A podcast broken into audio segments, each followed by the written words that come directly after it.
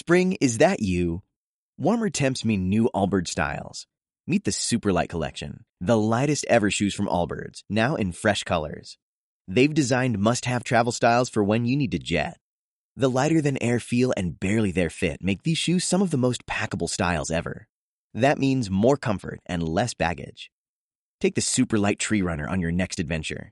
Its cushy, lightweight foam midsole supports every step, and the extra outsole traction gives you the grip to just go for it. The eucalyptus fiber upper adds next level breathability to keep you going all day. Plus, the Superlight Tree Runner is comfortable and ready to go right out of the box. So, what can you do in a Superlight shoe? What can't you do is the better question. And because they're super packable, the real question is, where are you taking them? Experience how Allbirds redefines comfort. Visit allbirds.com and use code SUPER24 for a free pair of socks with a purchase of $48 or more. That's A-L-L-B-I-R-D-S.com, code SUPER24. Bienvenidos a una mirada diferente para las noticias de la economía mundial. Comienza Kaiser Report. Hola, soy Max Kaiser y esto es Kaiser Report. ¿Dónde estamos, Stacey? Pues seguimos en México, en San Miguel de Allende, aunque la segunda parte ya la grabaremos desde la capital salvadoreña, San Salvador. La verdad es que hemos disfrutado mucho de este cambio de año aquí en México después de haber cerrado el 2021 con nada más y nada menos que 70 nuevos máximos históricos en el mercado bursátil, que ha subido un 27% respecto al año anterior. Pues bien, pese a ello nos encontramos con titulares como este. Los ciudadanos contamos con una potente herramienta para combatir la inflación, los controles de precios. Es hora de que los utilicemos. Es decir, que en estas fiestas el periódico británico The Guardian abogaba por reimplantar los controles de precios cuando resulta que esos precios ya están controlados en el mercado bursátil, con una flexibilización cuantitativa que no deja de tirar de ellos hacia arriba. Lo de los controles de precios es una medida que pueden tomar los gobiernos, como el del Reino Unido, para fijar los precios y frenar el encarecimiento de los productos que adquieren los consumidores en las tiendas, pero que históricamente ha demostrado ser un fracaso en la lucha contra la inflación. Además, si queremos ir al fondo del asunto y entender de verdad lo que está pasando, tenemos que hacer la siguiente reflexión. En los últimos 40 años, si ha habido un precio que verdaderamente ha estado controlado por parte de las autoridades, ese no ha sido otro que el precio del dinero. En teoría, Estados Unidos, el Reino Unido y otros muchos países se rigen por un sistema de libre mercado y de libre empresa. Y eso significaría que el precio del dinero o lo que es lo mismo, los tipos de interés, también cotizarían libremente. Pero que va, de ninguna manera es así. En Estados Unidos existe un organismo burocrático como es el Comité Federal de Mercado Abierto, que se dedica a manipular el precio del dinero en beneficio de sus dueños, que no son otros que los bancos, quienes han ofrecido beneficios por valor de miles de millones o incluso billones de dólares gracias a la transferencia de riqueza que se ha hecho de los trabajadores y ahorristas a los especuladores y que nosotros venimos denunciando en este programa desde hace 13 o 14 años. Y de hecho, desde hace 18 años en otros formatos. Así pues, el problema está precisamente en la fijación de precios. Si se quiere tener realmente un libre mercado, entonces hay que dejar que el mercado sea efectivamente libre. No se puede tener la mitad libre y la otra mitad controlada, porque entonces se acaba teniendo un problema como el que tenemos actualmente.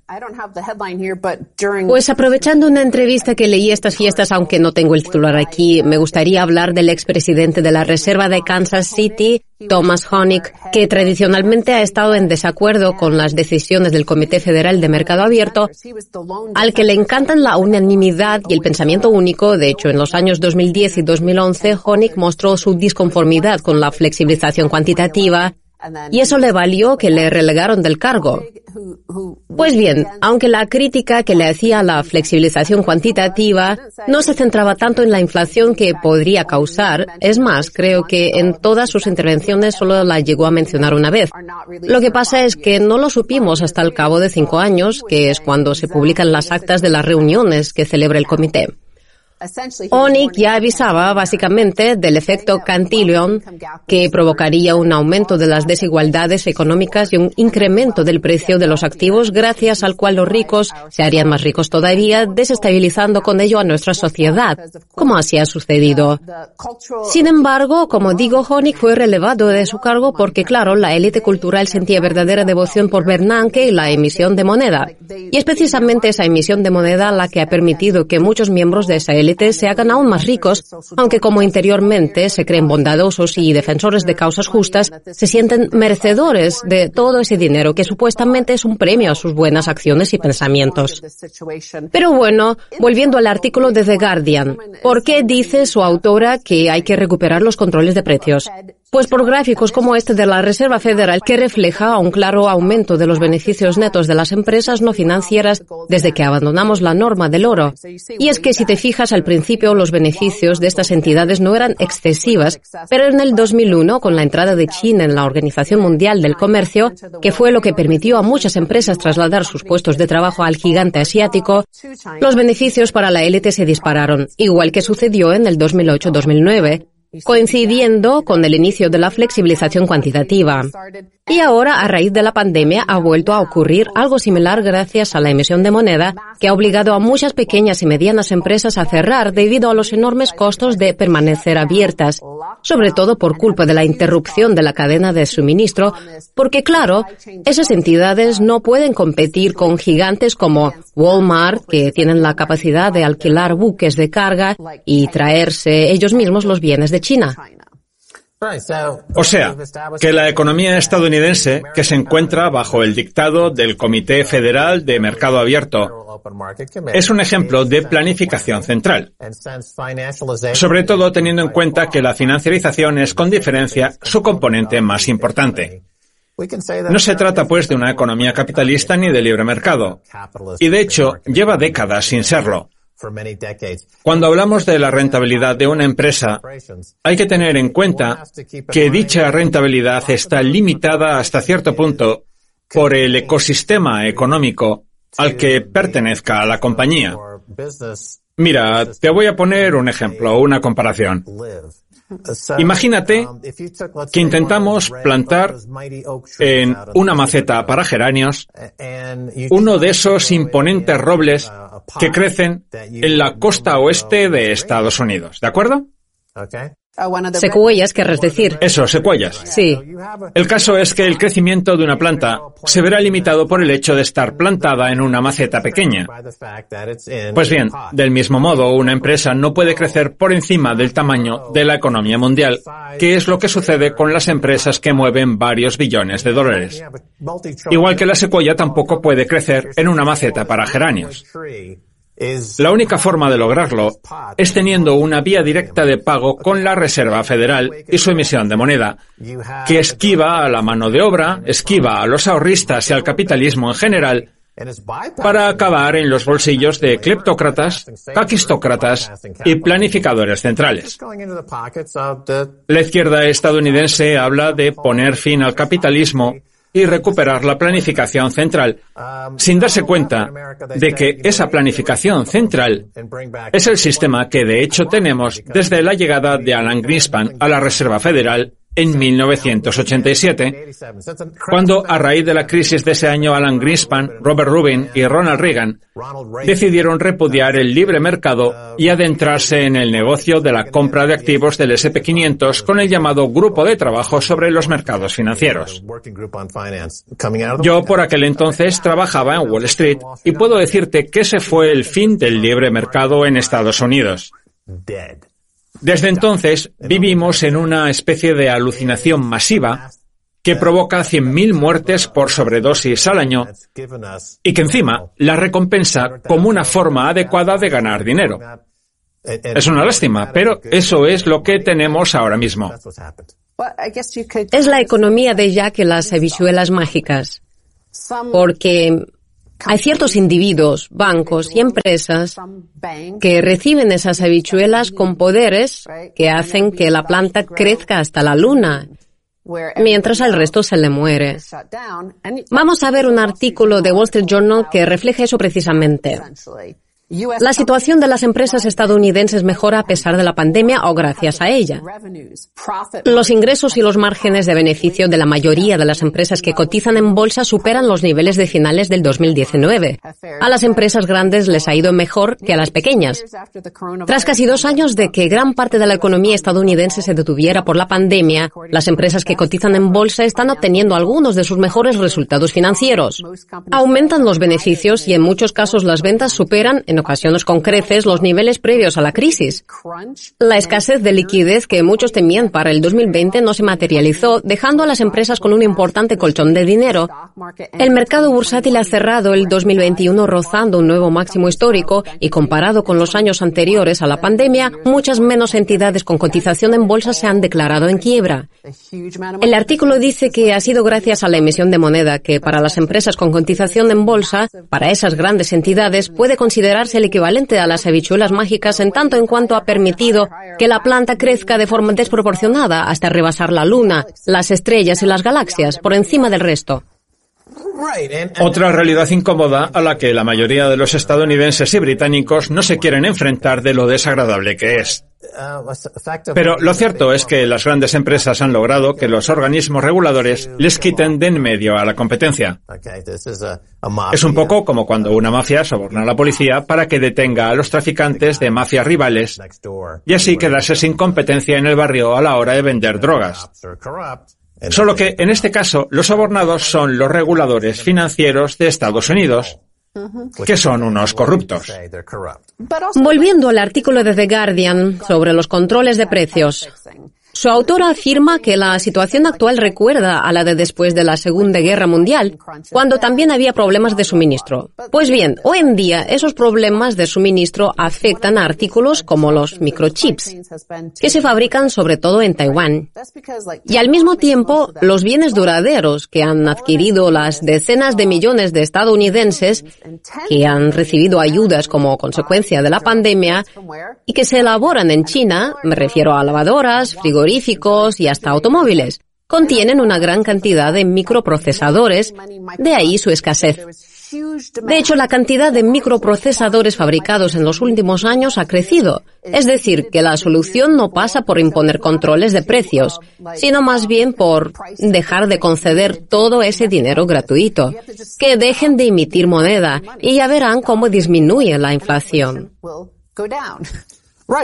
Pues ya que la articulista ha sacado a colación la Segunda Guerra Mundial, habría que preguntarse por el origen de la contienda, que no fue otro que la emisión de moneda. Se habla mucho de controlar los precios, pero no de todo el dinero que se emite, ni de desmantelar el Banco de Inglaterra, a pesar de lo nocivo que resulta para la economía británica y en general para la mundial. El Banco de Inglaterra que si mal no recuerdo, se fundó en el año 1796, fue el primer banco central del planeta, el que dio origen a este neofeudalismo disfrazado de economía de mercado. Lo que pasa es que, claro, para darse cuenta de todo eso, la articulista tendría que tener mucha más información de la que tiene, y ese no es el caso. En fin, es hora de hacer una pausa. Les esperamos a la vuelta con mucho más.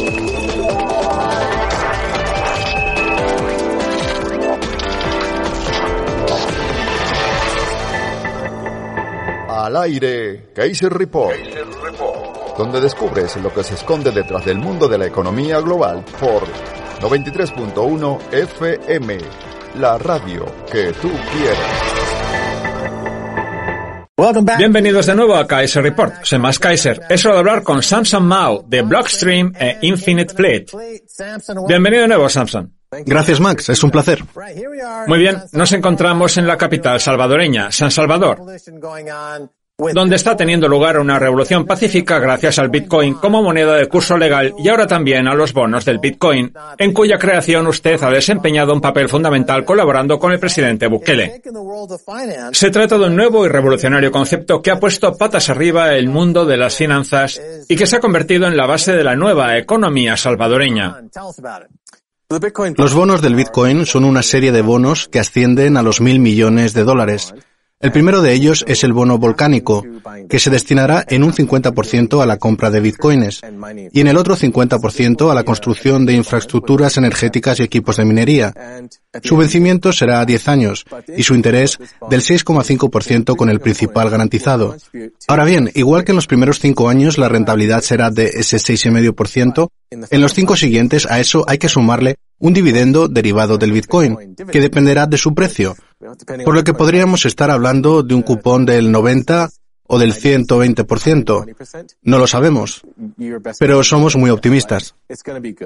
Pues estos bonos pueden resultar muy interesantes para las instituciones que busquen exponerse al Bitcoin porque ofrecen una rentabilidad del 6,5% simplemente por esperar al comportamiento futuro de la criptodivisa. A mucha gente no le gusta la volatilidad del Bitcoin, pero es que con estos bonos la volatilidad deja de ser un problema. Tengo entendido que los Bitcoins tienen un periodo de inmovilización de 5 años. Y entonces es cuando empiezan a ofrecer rentabilidad. En fin, usted me dijo en nuestro podcast que los bonos volcánicos seguramente sean el mayor avance del Bitcoin desde su creación. Yo así lo creo, porque resultan muy innovadores en muchos aspectos.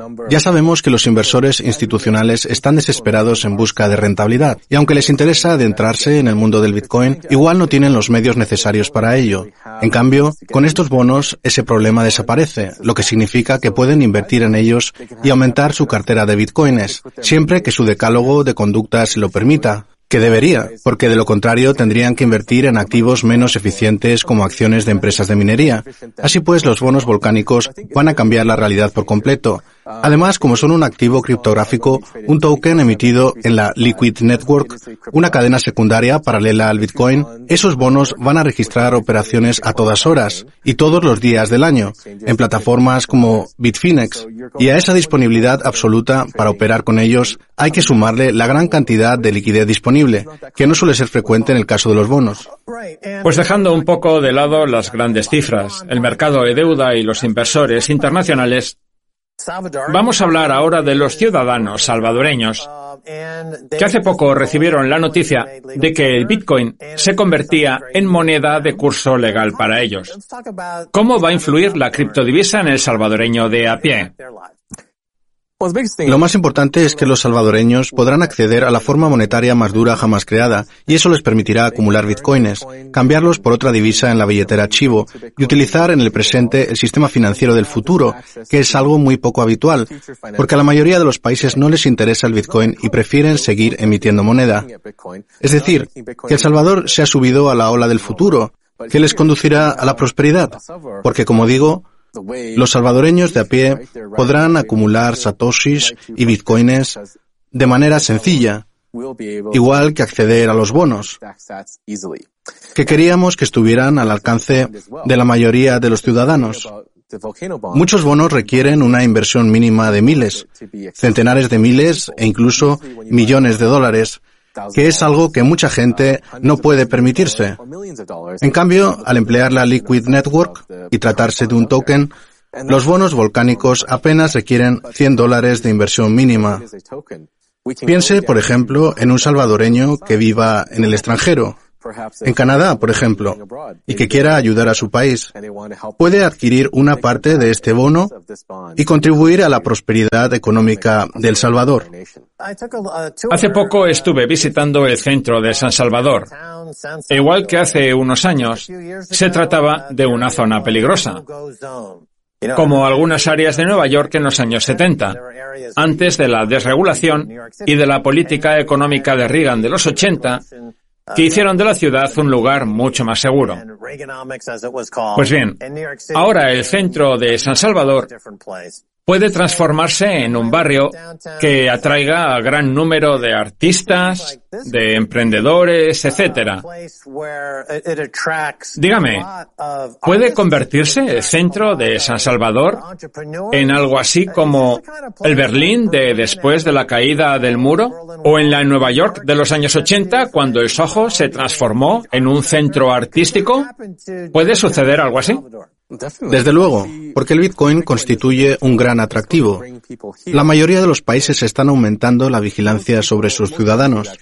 Y en el caso de Estados Unidos, ya se están planteando pedir explicaciones por todas aquellas transacciones que superen los 600 dólares, mientras que en El Salvador lo que se ha hecho ha sido convertir al Bitcoin en moneda de curso legal y permitir que el dinero recupere sus atributos, que es algo muy poco habitual. Recuperar los atributos del dinero. Exacto. Y como digo, eso ocurre muy poco hoy en día. Es más, a mí El Salvador me parece un oasis de cordura en un mundo que se ha vuelto loco, con una serie de mandatos sanitarios absurdos para tratar de atajar la pandemia, una política monetaria disparatada y una emisión de moneda totalmente fuera de control. Este país en el que el Bitcoin ha adquirido el estatus de moneda de curso legal es un océano de tranquilidad, con normativas sensatas sobre todas las cuestiones, sin obligaciones en términos de vacunación ni nada por el estilo. Y eso atraerá a muchas personas a El Salvador, no solo a constructores e ingenieros, sino, como señala usted, artistas que podrían empezar a ocupar con su presencia y su arte el centro de San Salvador. Pues sí, da la sensación de que el dinero sensato atrae al sentido común. De hecho, el otro día me enteré de que el presidente Bukele ha enviado unos kits de ayuda a los profesionales que están luchando contra la pandemia y que incluyen recomendaciones para hacer ejercicio. Sí. Medicamentos como la ivermectina y toda una serie de estrategias basadas en el sentido común, que en lugares como Canadá, su país de origen, o en Estados Unidos, parece el menos común de los sentidos.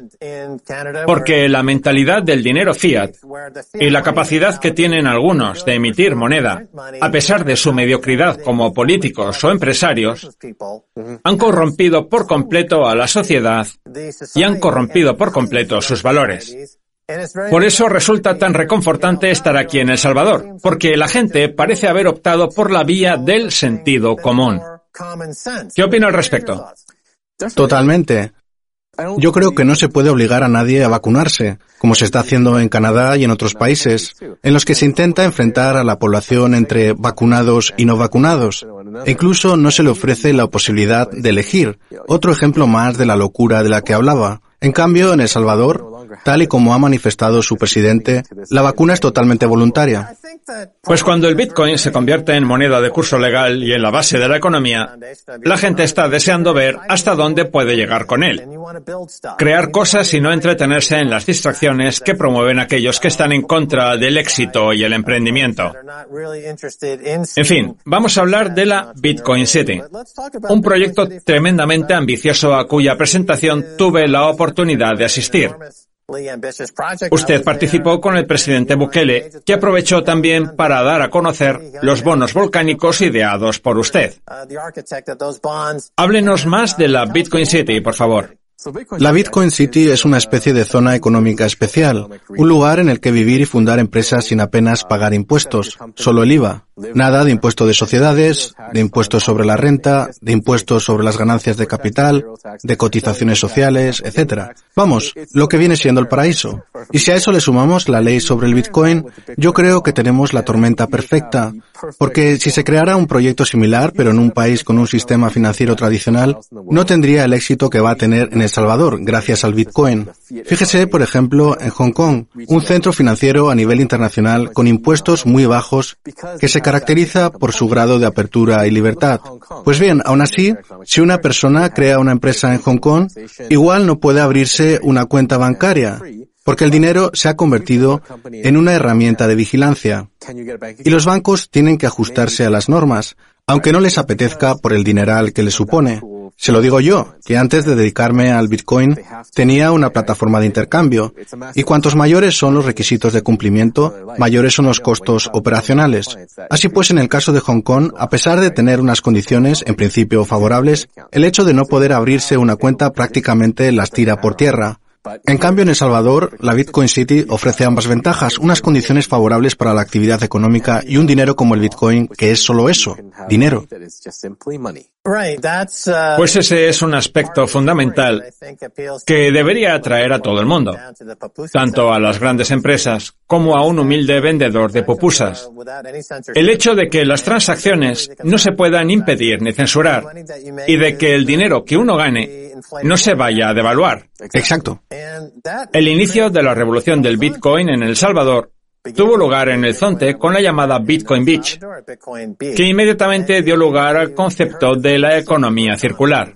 ¿En qué consiste? De hecho, yo lo popularicé. Vale, cuéntenos. Todo comenzó en una serie de conferencias que di en el año 2016, cuando se empezaba a hablar de la Lightning Network, que es una segunda capa del Bitcoin, igual que la Liquid Network. La clave de la Lightning Network es que permite hacer microtransacciones, como pagar un café, una pupusa, etc., de manera inmediata y gratuita, lo cual hace posible tener una economía circular. Porque cuando se efectúan transacciones en la cadena principal del Bitcoin, hay que pagar comisiones a los mineros. Y esas comisiones van cambiando según la demanda. En ocasiones son bajas, pero otras veces pueden llegar a ser elevadas. En cambio, la Lightning Network permite cobrar en bitcoins y automáticamente gastárselos, sin tener que convertirlos a dólares. De ahí el término circular, por la posibilidad de comprar y vender en bitcoins sin tener que pasar por el sistema tradicional fiat. La clave está en eliminar la fricción, en dejar que el Bitcoin se convierta en una divisa. Por eso puede emplearse a la vez como medio de cobro y de pago. Pues eso nos lleva al debate sobre la expansión, que desde el principio ha estado muy presente en el mundo del Bitcoin. Saber si podemos tomarnos un café y pagarlo en Bitcoins. Sí. Eso fue lo que condujo a todas esas bifurcaciones duras y demás que supuestamente resolvían el problema. Sin embargo, da la sensación de que la popularidad de la Lightning Network de alguna manera ha ensombrecido todos esos proyectos. Sí, en el 2016-2017 se decía que con el Bitcoin no se podía pagar un café y que por tanto no podía utilizarse como forma monetaria. Pero claro, si tenemos una cadena de bloques, lo normal es que no se pueda expandir, porque cada transacción ha de replicarse y almacenarse en un nodo único. Por eso hacen falta segundas capas como la Liquid Network y la Lightning Network. Muy bien, seguimos hablando el próximo día, Samson. Gracias por haber estado hoy en Kaiser Report. Muy bien, esto es todo por hoy en Kaiser Report. Somos más Kaiser, este es Herbert. Quiero dar las gracias a nuestro invitado Samson Mao de Blockstream e Infinite Fleet. Hasta la próxima, adiós. Hasta aquí el análisis de los titulares y noticias del mercado y la economía mundial. Esto fue Kaiser Report.